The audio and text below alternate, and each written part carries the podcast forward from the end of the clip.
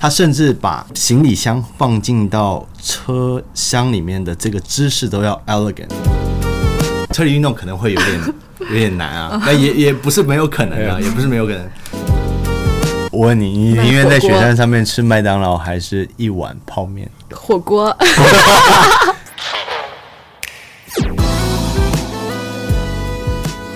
欢迎来到 Super Radio，这是 Super 出品的一档播客节目。我们关注户外文化、城市生活和艺术创意，致力于解构观念的边界。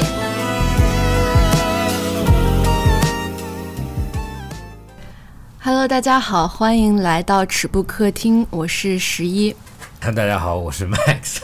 汽车是我们日常生活中息息相关的交通工具，它不仅成为我们身体的延伸，让我们的生活更便利，也成为了自我表达的一个工具。我们今天呢，就想和大家聊聊车以及户外出行相关的话题。然后今天我们也邀请了这些精妙设计背后的一个魔法师，欢迎 Jason 孙， 嗨，大家好，我是 Jason。可以简单的跟大家介绍一下自己和你现在在做的一些事情。好，我是 的呃一个策略设计师，那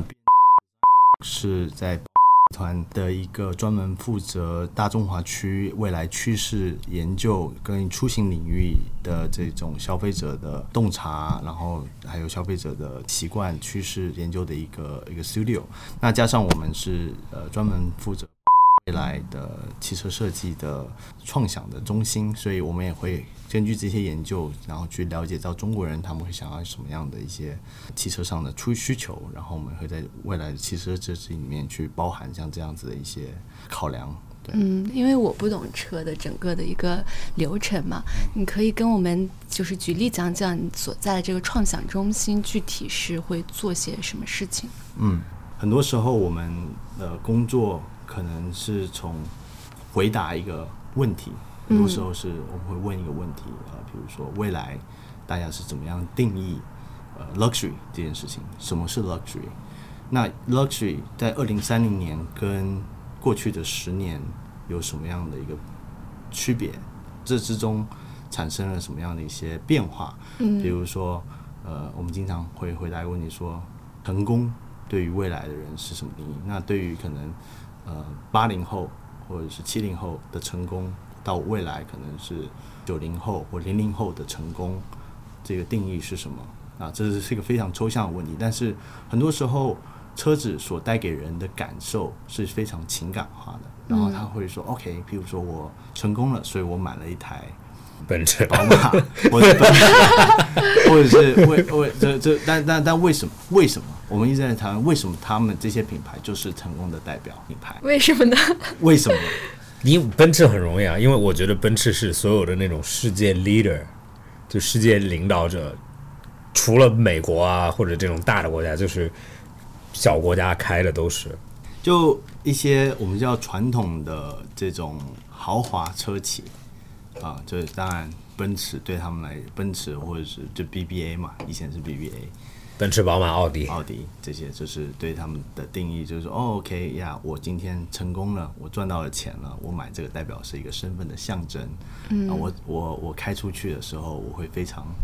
呃呃骄傲，或者是呃我的朋友或者我家人看到我开这辆车子，会让但很多的层面是这个价价格层面在里面，然后当然产品也是非常重要、非常好的产品，但很多更多的是他的一个情感，他对于这个品牌长期下来，他所建立在人们心中说、哦、，OK 呀，如果你是 luxury，你就是应该开这辆车子。但是呃，未来的年轻人他还是这继续这么想吗？就是这个这个可能是他爸爸妈妈那一辈的想法，但是对于对于就譬如说零零后年轻人，呃，成功的定义是否还是一个非常普世的标准，还是？他对于成功定义可能是，呃，我自己认为我是成功的，所以我可能不需要向这些品牌的加持去去印证我的成功，而是我能够去透过我喜欢的东西，或者是我的我的 community，或者是我的呃我个人的风格，去表达我什么是成功，什么对于我来说是成功，而不是外界对我的一个认可，而是我自我的认可。嗯，所以像这样子很微妙的心态，不同的 generation 对于这种心态的转变，会马上反映到他们去购买一件商品的一个决策的心智。那也许在十年以后，对于成功的标准，并不是说哦，我一定要一台百万级豪华的车子，而是这个车子怎么样能够非常代表我的个性，这个车子就会变成是啊、真正属于我的啊、或是我我会去 buy in 的一个价值观。嗯，对，所以像这样子，这样子我们的研究很多时候不只是品牌，而是更深去挖掘一些更深的很人性的嗯人性的，对。但人性人是一直在改变的，因为每一个世代，每一个科技的进步，像比如说很大的现在很大的一个 topic 是 AI，那 AI、像嗯未来这些呃，比如说我们再再再扯远一点啊，比如说二零四零年 这些人，他们是在一个非常我们定义叫 AI native，就是他们长大的环境、AI 就是已经在他们的生活之中。嗯，那的他们的在决策的时候， AI late。跟我们在决策的时候，现在的的的的一个看法，是完完全全价值观完完全全不一样的。嗯，对，作为一个策略师，很多时候就要去把这些线索或这些 insights 做一些转换。啊、反映到一个 mobility experience 里面，怎么样去被去被翻译？嗯，啊、对，然后写一个关于未来出行的这样一个场景的故事。做一个巨漂亮的 PPT，会全软爆 破，对对对对对对，然后各种动毒对的 crazy level 的 Crazy PPT，当然那，那只是一些这个展现的形式，但是最终的 message 是很重要的。从策略师这边转换给设计师这边，把这些 message 要传达到位，嗯，所以他们能够得到这些信息或者一些关键字以后，在他们的设计创想的过程之中，他可以把这些 idea 给融入在里面。一个车子的设计是它的一个最终的结果嘛，嗯，那但你在看一个车子的时候，你可以看到哦，OK，它在设这个车子设计完以后，你就知道哦，不管是这个造型，或者这个功能，或者这个驾驶体验，或者是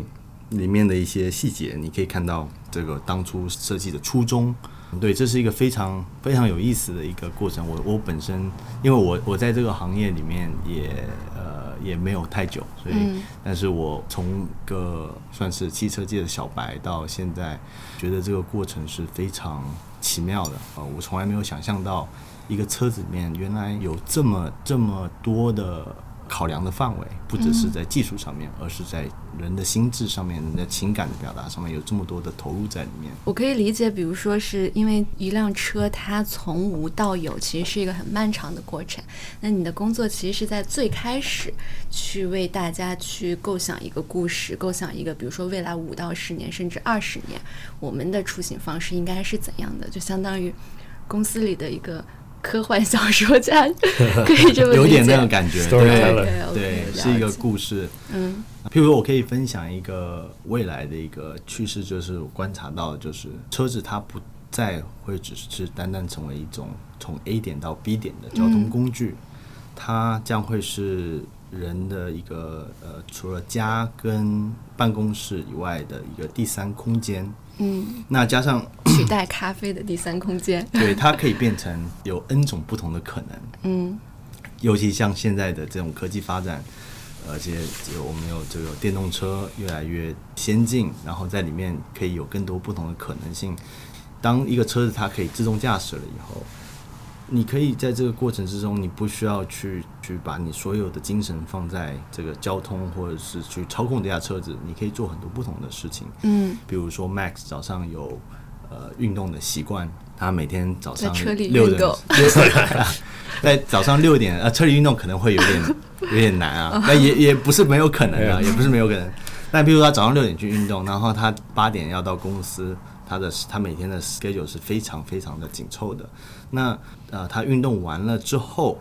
然后一直到抵达公司之呃之前这个时间，他可以有在在车子里面可能有一个放松的一个环节，然后比如说他他他刚运动完，他的肌肉可能是非常紧绷的，那他在这个开车子到从他的健身房到到公司的这个十分钟的这个车这个路程里面，他可以做一些什么别的事情，可以帮帮他消除一下这种这种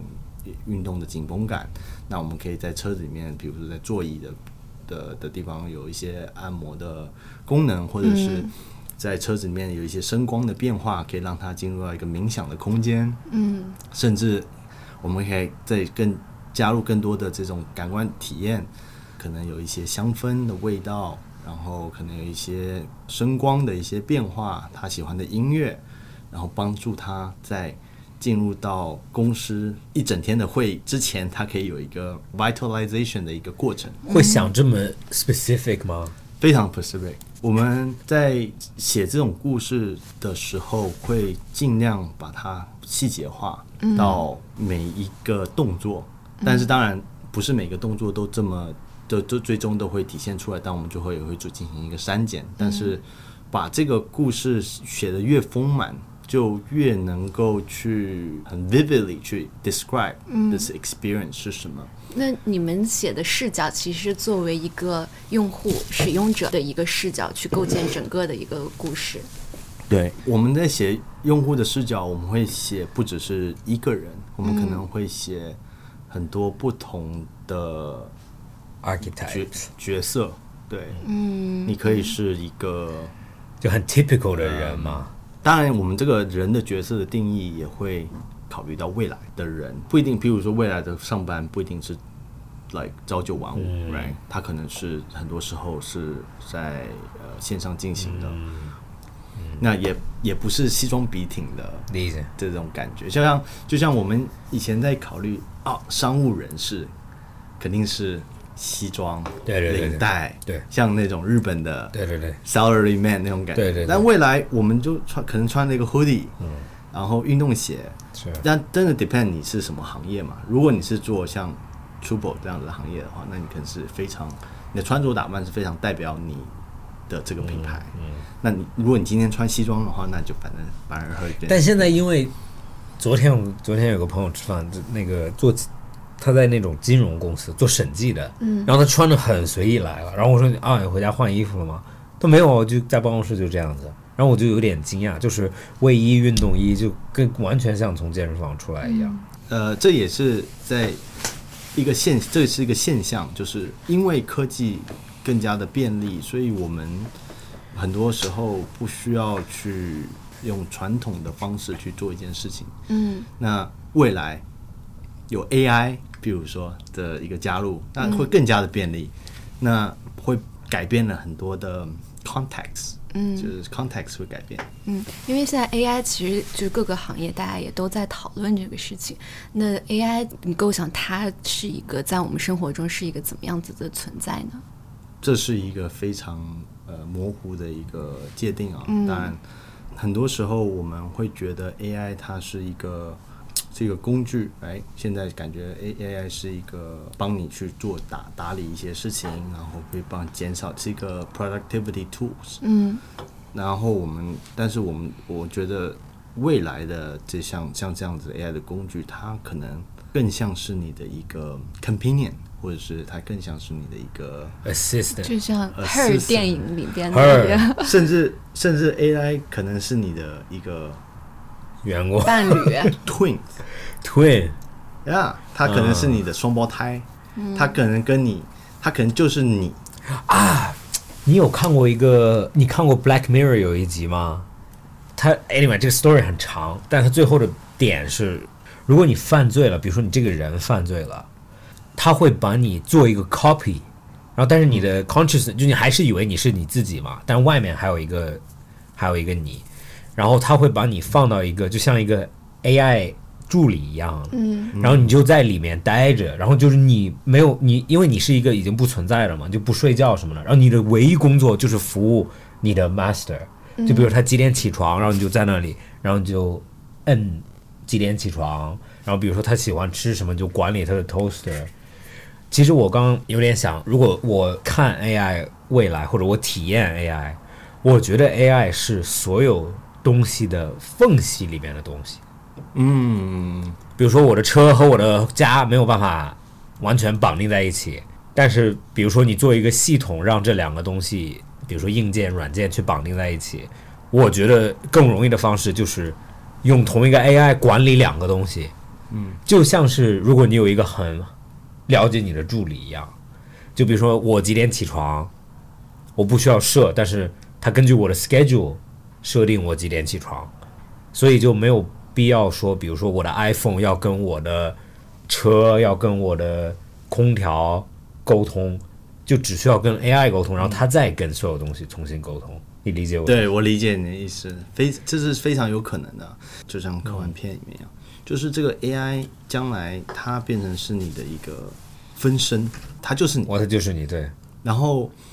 你不再会需要去操作不同的科技或者不同硬件，它就是去帮你去打理所有的事情，它是你的一个沟通的一个中枢点。嗯甚至有时候我们会聊到一些话题，像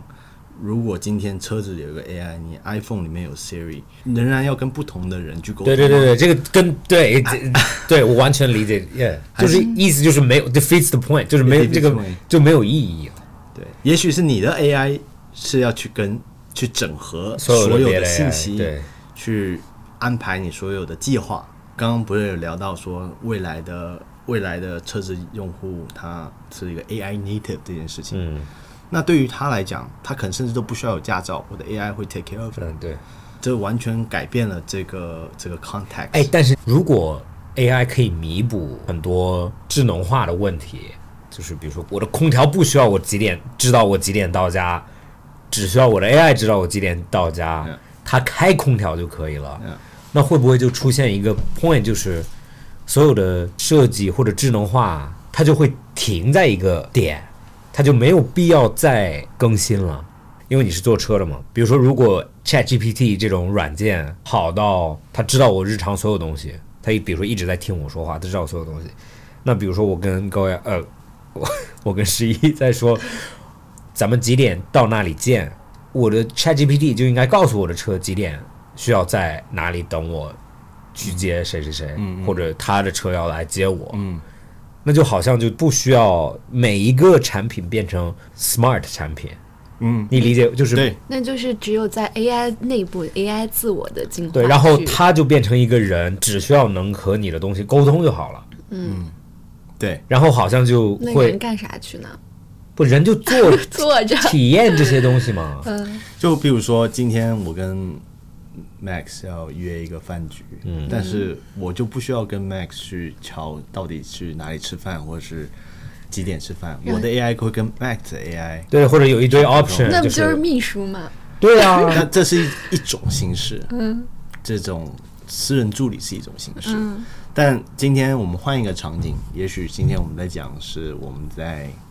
呃户外呃去露营什么的，那他可能就不是我秘书，他可能变成我的一个运动伙伴，呃，他跟我一起去登登山，去去爬呃珠穆朗玛峰，然后或者是呃他变成是我的一个探路者，比如说哦，他可以跟我说前面。呃，开的前前面呃左拐会有一个坑，你要小心之类的，他就变成我的一个守护神，嗯，守护者的感觉，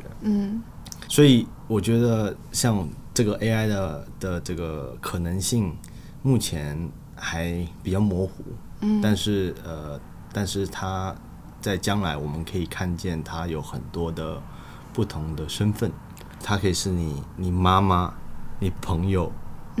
是你的对 personal assistant，我记得有一个人，他开始就是训练 AI，然后去输入，因为他们他母亲去世了，所以他给他的 AI 去输入所有他跟他母亲的记忆，以及他母亲会说什么话，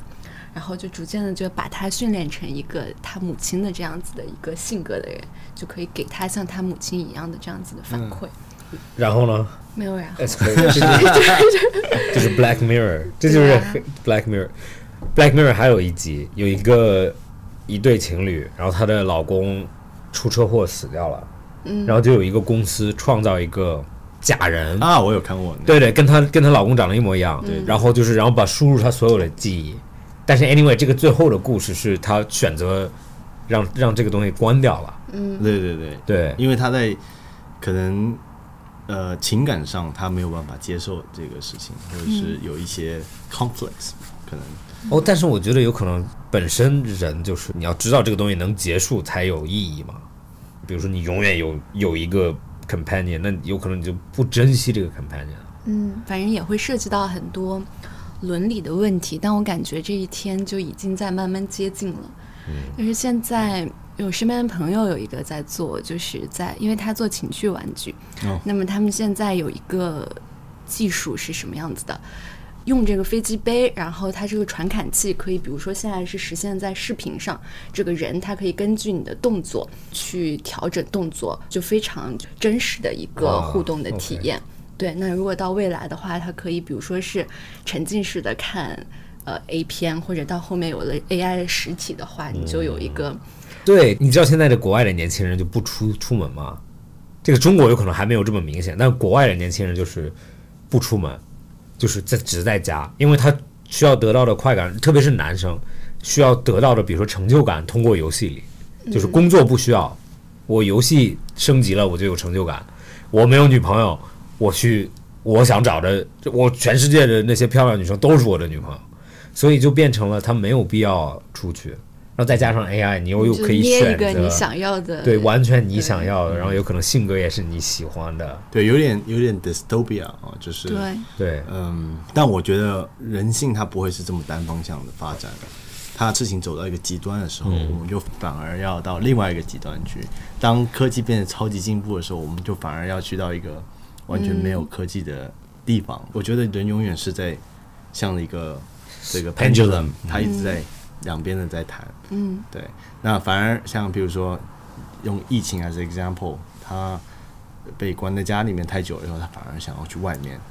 去，那可能外面去多了，他又想要在家里去用 simulation 的方式去体验，所以我觉得呃，这个社会的发展是越来越多元的，所以会分支出来不同的一些可能性在里面。对，啊，我我有一个问题，因为之前咱们有聊过，就说车现在变得都越来越 specific，对吧？就是越来呃越准确对于某一个用户。我觉得这个是也很正常，有有可能因为比如说八十年代、六十年代、七十年代，他们每一代迭代的时候都是要提升车的，比如说效率，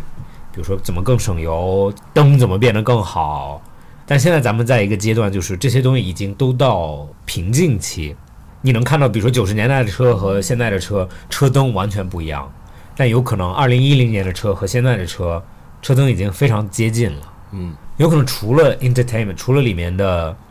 娱乐系统变好了，但里面的车的座椅、方向盘的形状或者差不差大差不已经都大差不差了，或者车的结构都大差不差了。那我想问你有没有这种看法？因为在很多时尚行业发生了，就是原来比如说一个产品可以卖一百万件、一千万件，但是现在因为互联网变成了任何一个东西只要多了，它就会反而就像你说的被排斥。所以为什么比如说每两个月有一个 trend，或者每一个月有一个 trend，因为它会有一个增长期，然后突然到一个 plateau。嗯，那车会不会也是，比如说最近很多人都在开某一种车，然后突然大家就不喜欢了。嗯，然后有可能车的开发周期或者生产周期就要变得更像季节性的东西，就是像服装一样。呃，这个问题我我用两个方向去回答。第一个方向是人的需求在产生变化，越来越细分，所以就会产生各种不同的 style 出现，但而且同时间出现不同 style，、人嗯人就是不像以前可能大家全部都开始穿牛仔裤，大家全部对对对嗯但现在现在我觉得是越来越细分的，就是人跟人的呃得到信息的来源啊什么都有关系。第二个方向是技科技的改变，嗯。你刚刚上，比如说用车灯来 example，那都是一个 component。但我们现在已经看到一个趋势，像像比如说 Tesla 的 mo- 新的这个 Model 嗯3换新版，它已经没有 gear shifter，嗯它没有雨刷的，所有东西都被集成在方向屏幕盘里上面或者哦在屏幕里面，所以有些东西开始消失了。Maybe one day 车灯也会消失了。当你不需要车灯的时候，它嗯哦，对，你如果根本啊看不也见车灯如果 AI 在开，或者它用别的方式在开，你不需要你不需要这个灯啊，对，你甚至更不需要方向盘。对对对对对，对吧？那科技的这些进步，呃，如果假设讲今天是车是自动驾驶，它在开，你你坐在里面，但是这个整个你的前挡风玻璃或者你四周根本就是黑的，你根本看不到路，对，因为你不需要看你不需要看对到。那整个车子的定义就改变，它只是一个移动的空间。嗯，但是当你今天想要开这个车子的时候，也许方向盘就会开始出来，或者是有些东西就会，但是这个的目的不再是因为为了要从 A 点到 B 点，所以你要开，而是你只是在研究一种驾驶体验。嗯，那你可能整个操控的感觉，或者是你整个加速的这种感觉，就又变得不一样。所以两件事情嘛，一个是人的喜好，譬如说我今天的喜好是要酷炫，我今天要去夜店，那可能今天这个东西，我今天的穿着打扮，甚至我的车子。都要变了能够变成跟我是融为一体的。但如果今天同一辆车子，我今天要去户外或什么，那这个我今天的打扮或者我工具又变了，那这个车子可能要更加的呃，因应我在户外会遇到一些路况的问题等等，它的整个属性都会发生变化。总而言之，我觉得是这个还是人的需求在更加多元化，然后我们的场景也更加的细分。一天二十四小时，可能以前我们只分成就上午下下午班上午下午，对对哎但现在一天二十小时，可能每一个小时都在变化，每一个小时都是有不同的需求。今天要去 gym 见客户、接小孩、出去 party 去。去参加这个首映之类，anyway，、就是嗯很多。那我甚至要在车里面又要开会，所以那这个东西就会越来越需要去透过体验设计去去转变。我从小都很喜欢车，我妈妈告诉我，就小时候我看车灯，我知道这是什么车，然后就认识很多车灯嘛。嗯。但现在在我这个年龄，我已经没有办法用车灯辨别车了，因为太多车品牌，或者很多车灯有点像，就已经原来有可能就比如说圆的，或者原来的奔驰两个眼嘛，圆圆的眼，或者原来保时捷、宝马就也很明显，但现在两个已猪鼻子，对对对，现在已经对进入到一个我喜这么喜欢车，我都没有办法知道大公司宝马、奔驰、奥迪它到底有多少款车。嗯，因为他们已经变成一直在叠加，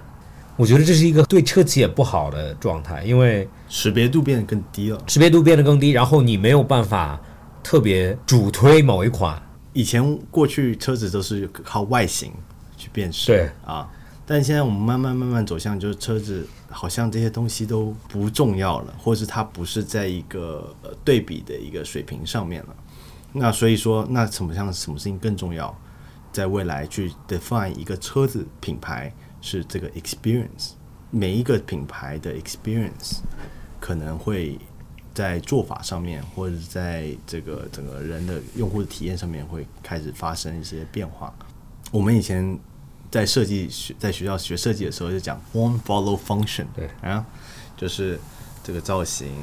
呃是跟着你的功能而来。目前在走到一个一个阶段是叫 form follow experience，你的体验定义了你这个东西应该要长什么样子。所以我们 research 的时候很多是看呃一些高端的这种酒店，啊的感觉 OK，那比如说我们走进一家。呃嗯，，跟你对酒店比较理解，我理解跟你我理解你走进一家 Aman 对对，阿曼对，跟走进一家 Hyatt 就完全不一样。 versus 一个 W Hotel 对对对 versus 一个野奢酒店对对对。 versus 一些便捷酒，就我有可能同级别都会体验完全不一样，都不一样对对对，体验的感觉是很微妙的，都是酒店。但是你走进去以后，你可能闻到的味道，他跟你打招呼的方式，对的你 check in 的方式，全都会呃影响你对这个地方的一个感一觉个一个 impression、对，啊，所以我我还有一个问题，嗯哎，你说，为什么不能每辆车都很漂亮？这个真的这个问题，我觉得在我的脑子里面，我不是非常理解。漂亮美感是非常主主观的观的，嗯，当然我觉得美感的是是要在一个水平上面，然后第二就是，嗯，它一定是不是一定要长得像这个品牌？我以前在进入车企之前，我会说 yes，它一定要对吧？我这个品嗯牌、，长得像这个品。牌，对，但是我进入车企以后发现，不会吗？不一定要长相比，因为我我个人认为是你要创造新的经典，你就要有突破，比如说像呃甲壳虫，或者是像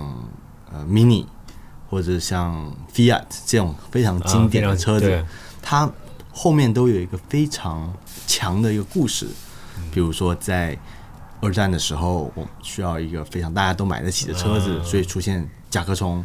然后 Mini 是因为石油危机，所以我们需要用最最少的材料造出一台最大家都买得起，同时最靠谱的的车子。所以每一个款、每一个品牌，它都有一个它的准则，right？、那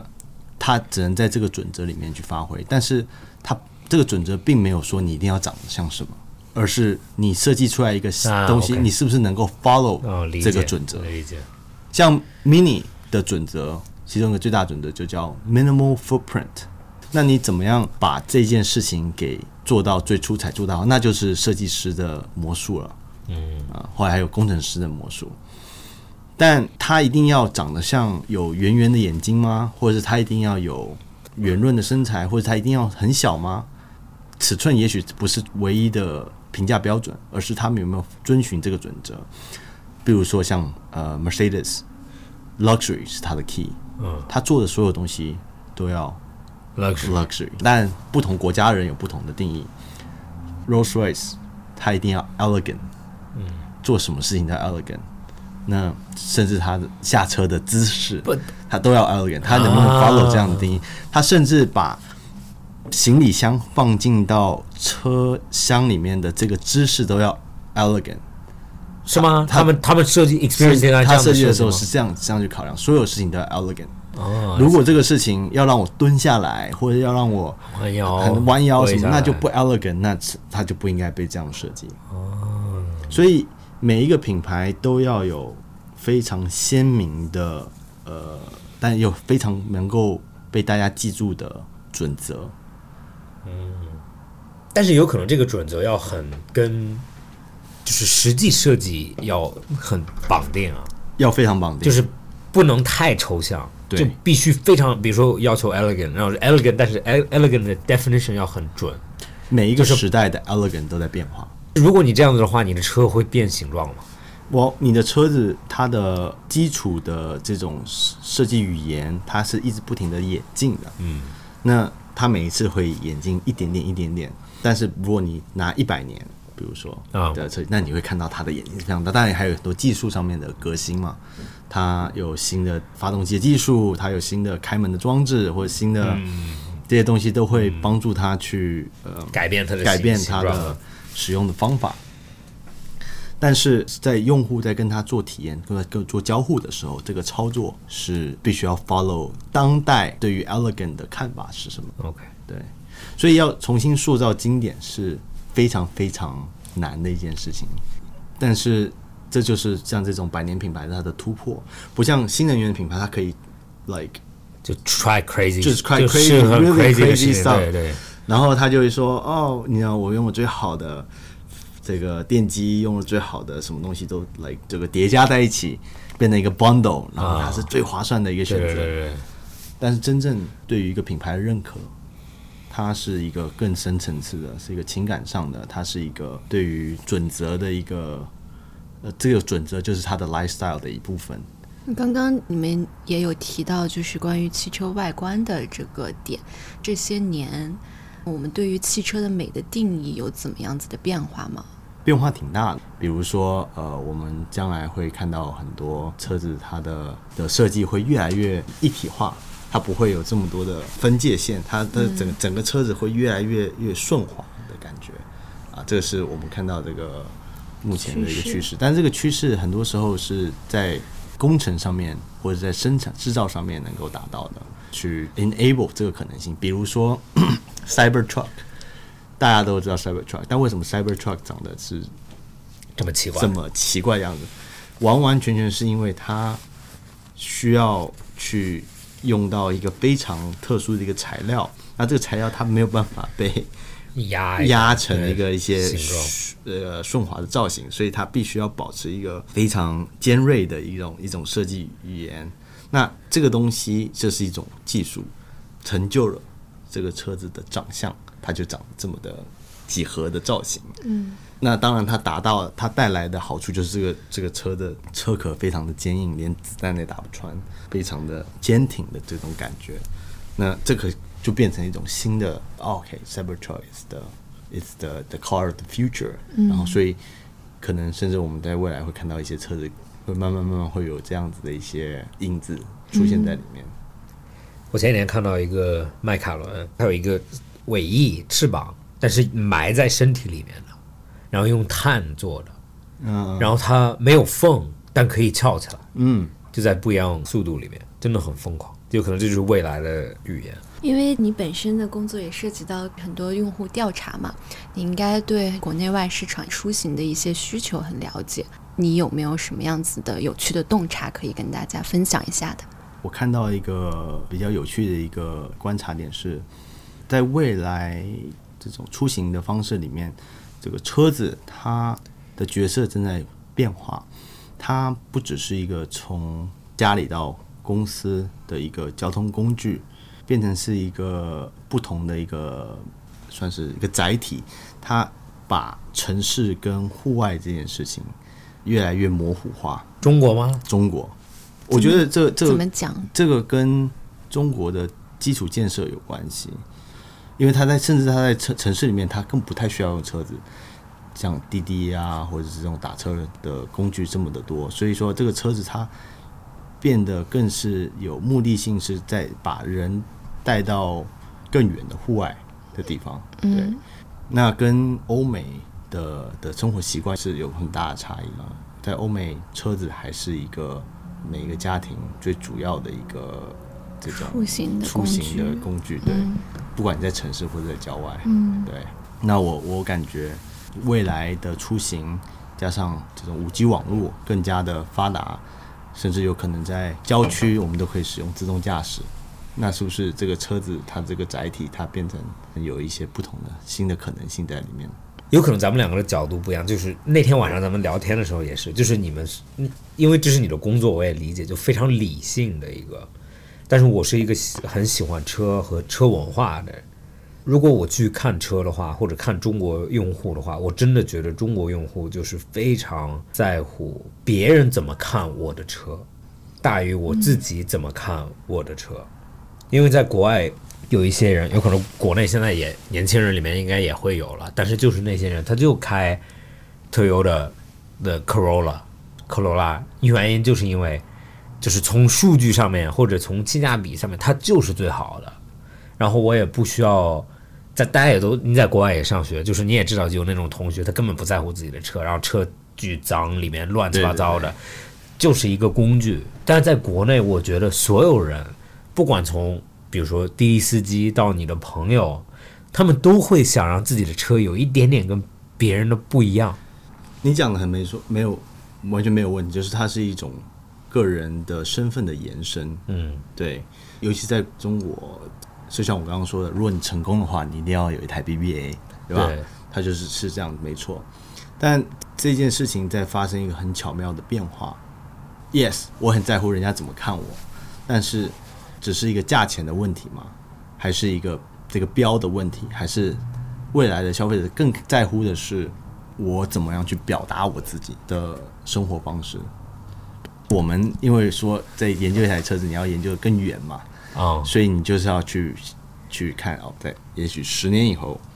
人是怎么样去 project 自己，因为我们不能只能关注在未来两三年的事情，理解。对，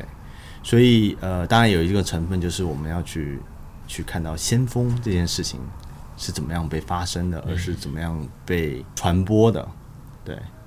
那天我有跟他讲，你有听过一个说法，就是说，就你问别人开什么车，如果他告诉你品牌，就说明他选的是一个， 就是他选对车了；但如果他告诉你车型号， 就说明他不太自信自己的品牌品牌更说的是你的 level level 款式可能更啊，说你的交具代了你具体的的方式。比如说你，你开了一台大众那台比较很越野，那叫什么？我也不知道很大的那个，很大的那款就。是大众的路虎，呃对 哎 这这 这这这就说明他做那 wrong，这是做错了。就比如说你可以做这个实验，就大家都可以去。你去肯德基，告诉他给我一杯可口可麦乐乐鸡，给我一杯可口可乐和麦乐鸡，他照样给你他的版他的本，版本的就他那个不会问，意思就是这个东西已经在，就是这种才 reach 到最高 level 的品牌价值。对，就是它的心智嘛，它就是在鸡块的心智里面，我麦乐鸡就是哦对 top one。就像我我你说，就比如说那个最大的大众就是 大众的路虎，哎 就你知道在说哪个款吗？甚至有时候你要考虑听者是是什么样的人嘛，比如说你跟你女朋友的妈妈说你开哎啊，什么？什么，是就是哦，对，但是这是也这是另外一对个，就是你然后就你就说哦，开个 黑车，哦，开一辆黑车，那我我理解你意思，就是说它有一个心智上面的一个区对别对对对对，咱们两个的角度完全不一样。你是从创造这个东西的角度，我是从用这个东西的角度，所以对我来讲，就是前提是我很相信所有创造车的公司，特别是比如说就这几个大的传统的奔驰、宝马、奥迪、保时捷这些，就是只要是这些公司的车，我相信它就没有大的问题。所以你只需要选适合你的，是呃不是适合，就是你想让别人觉得你是什么样的。我爸经常会，比如说有人买车的话，他就说啊，你问你问 Max，他他特别他喜欢车，他天天研究车，然后他们就会问我，就说啊，Max，我应该买什么车？然后我就会一定会建议，就是你买你觉得最好看的那个，不要买，比如说因为耗油更好啊，因为这些东西你都看它的时候体验不到，你一定是视觉是第一个让你买它的原因嘛，所以你从那个角度去买，就代表你。是是是，但是我有可能对我来说，因为我已经相信它很好了，所以我不用再去纠结。我我觉得可能是你你的观点比较顺，你作为一个个体，然后你去看这件事情，但是我们要做到的研究是要更加客观，因为选会选择这个款式或这个品牌有千千百种人，但是他们的共通的 common denominator 是什么？嗯，我们要把这一千种人的那一个 why reason why 呃 reason to purchase 给找到，然后把这个点最大最大的放大，因为你可能说是好看，他可能说是价钱，他可能讲耗油，他可能讲舒不舒服，有些人可能更在乎驾驶体验，他在乎他的 acceleration。像而且有一就中国家庭也有也很有意思的事情，就是买车不是一个单一的人的决定，是一个全家人的决定，所以有时候爸爸妈妈、丈母娘。他对于这个车子的 opinion 也很重要，那他们的 opinion 很多时候是后排舒不舒服，嗯因为他不是开车的那个人，对但是是他们掏的钱，所以说，也许你喜欢这台车子，但是最后的 yes or no，、呃是别是人他别人，这个就跟中西方文化就很不一样，因为在西方文化里面买车是一个个人的决定，对但是在中国买车是一个全家人决定，所以为什么在汽车设计的时候，后排的舒适度、后排的体验、后排的 entertainment 变得这么的重要，让在国外呃的车子他们放非常少的预算。在后排的上面，就你也知道，可能前面是皮的，后面是嗯对对假对皮对对，的，或者后面没有空调，很后正面常没有嘛空调，对，这对很哦正。常，或者是后面的 cushion 是比较硬的。对对对对对，但在国内是先坐后排，整个车子的里面都是都是要考量到的，前面要有你的这个大屏，后面还要有屏给丈母娘看剧，还有或者小孩的需求，还要有冰箱什么，你懂吗？就是它是一个非常综合的考量。那这这件事情转变到说，它对于中国消费者对于空间的重视度又不太一样，它不只是在乎这个哦这个车子开起来怎么样，而是它这个整体的空间，甚至到它的后备备箱大不的大空？间，它也很 care。用一个例子就是说，前排就像是主卧，中排就像是次卧，嗯，然后呃还有或者是客厅之类的，然后后备箱是什么？是吧？阳台。嗯， 哪一个中国的家庭去买了一个房子以后，他不会去把这个阳台改建 成反房子的一部分 ？Right，这就是对，这生活方式对于空间的需求完完全不一样。就比如说，一个男主人回到家，把车回到家，他会留在停车他的这个这个小区的停车的哎坐在里这个面里面坐在里面，可能打一场游戏还对是对什么对的。对在对，你知道这种事情发生吗？尤其是对于已婚的 人来说，因为他在家里很吵，没有他自己的空间嘛。对对对对就是比如说一一九十九平米，然后有四房，然后对对对对呃还有小孩对对对然后对对对然后他找不到自己的空间，所以他他会车变成车子里面变成他的一个自己的嗯 me space 娱乐空间。然后还有就是中国人还有一个习惯就是会睡午觉午休，在车里吗？呃，啊他们会会啊在，中午的对时我候，刚刚我刚刚在停车的时候，还有就是我不知道我停车，然后突然一个人的头起来，就吓我一 跳啊 Yeah。我想说，为什么你在停车场里面躺在这里？对，，因为他们有时候要午休，所以但午休在办公室里面就很不舒服，他们会在车子里面，啊车子里面还有空调，还有呃可以躺下来，音乐啊然后还可以在里面呃可以听音乐、呃看剧或者是打游戏 whatever，就是它变成一种第三空间 crazy，。这个所以很恐这些东西是在国外不曾发生的，对对对但在对国内都发生。所以说我们看到现在的汽车很多的汽汽车产品，它是它是说它是很标榜说哦，里面你可以你看有这个这个这音响，然后可以让你环绕的感觉，哦然后有这么大的屏，还可以投影，然后还有冰箱，你可以放你的零食，还但有是按摩 OK，椅。 that's cr- 那个很 crazy。比如说在车里面休息这件事情，挺多的。我之前同事就会，会就是去在车里面而且就在停车场，对对，因为也也没是有在停车对场里。而且现在因为现在是电车，所以你不需要对发发动啊，发对动对嘛对对电也没有声音，也没有对声音它也就不是浪电费油什么的，对，然后然后你可能现现在还是就是放几个这种呃 privacy screen 把那个挡住，所以没有人看见啊。那你想想未来，可能这个窗户它可以变变色或者什么变样，直接变黑掉了。对你根本看不进去。来，这像像这样的需求，我你是看到它慢慢的发生的。有可能我的观点就是这种东西都不是特别 desirable 的，但是这个绝对是一个非常大的 selling point，不管你用不用，当你在买车的时候，他跟你说有这样子的功能，嗯，就理解非常打动人。理解。对你之前分享的一些，我觉得使用习惯还蛮有趣的。想补充问一下，比如在这个户外出行领域，因为你说你也有在研究这方面的嘛，有没有哪些你觉得比较有趣的一些出行习惯呢？我觉得有几个比较有趣的一个点啊，就是你像西方的用户，当他去到户外，他会希望完全与世隔绝，嗯，他希望断网，他会希望就不会不会再收到信息，也不想要想谁也不要来跟联系我对对对，嗯不想要跟别人联系。但是在国内，我觉得这个习惯就是，他就算到了户外去，但是他还是希望能够收到呃家人的微信，或者是能够发微信，呃，还是同时保有他在都市里面的一些生生活习惯嗯对，甚至他想要有冰箱、电视， 对但是这个这个的原因一定不是本质上面的区别吧，应该是阶段性区别，因为我没有 comfortable 到我可以那么干脆的去野外。我觉得这这也是可能性，但还有可能性是我我们的生活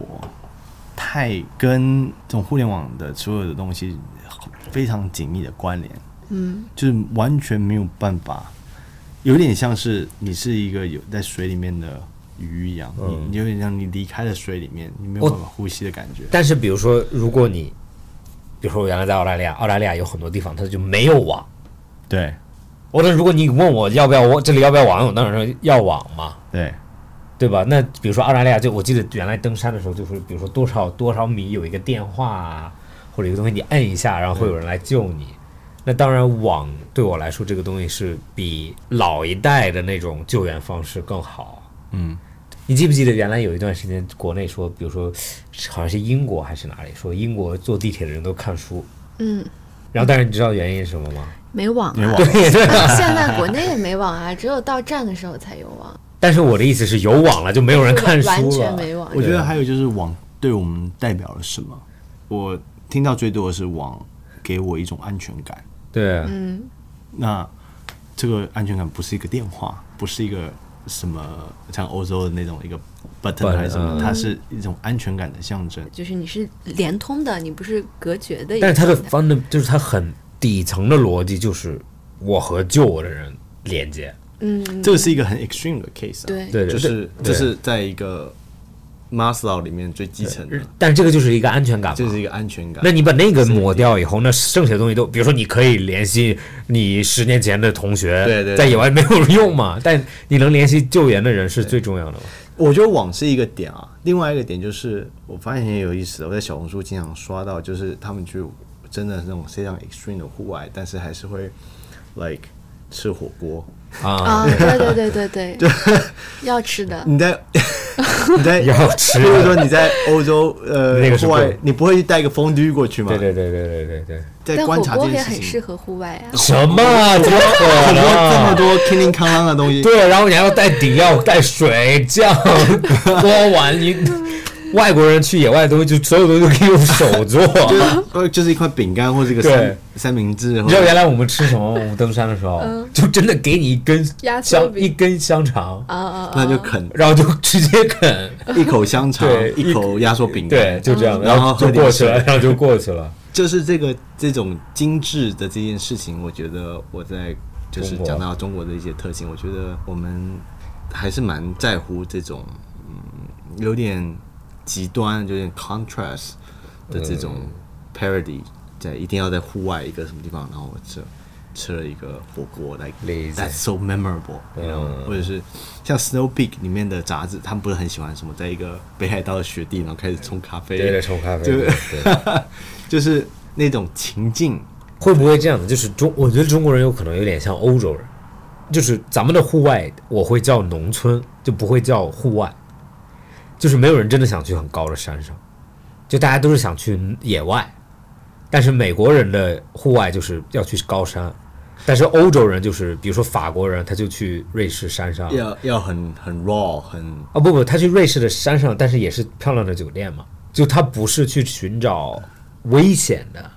他要寻找危险，他就去非洲之类的地方。对对，我或者他就做更极端的事情，他就寻找的其实是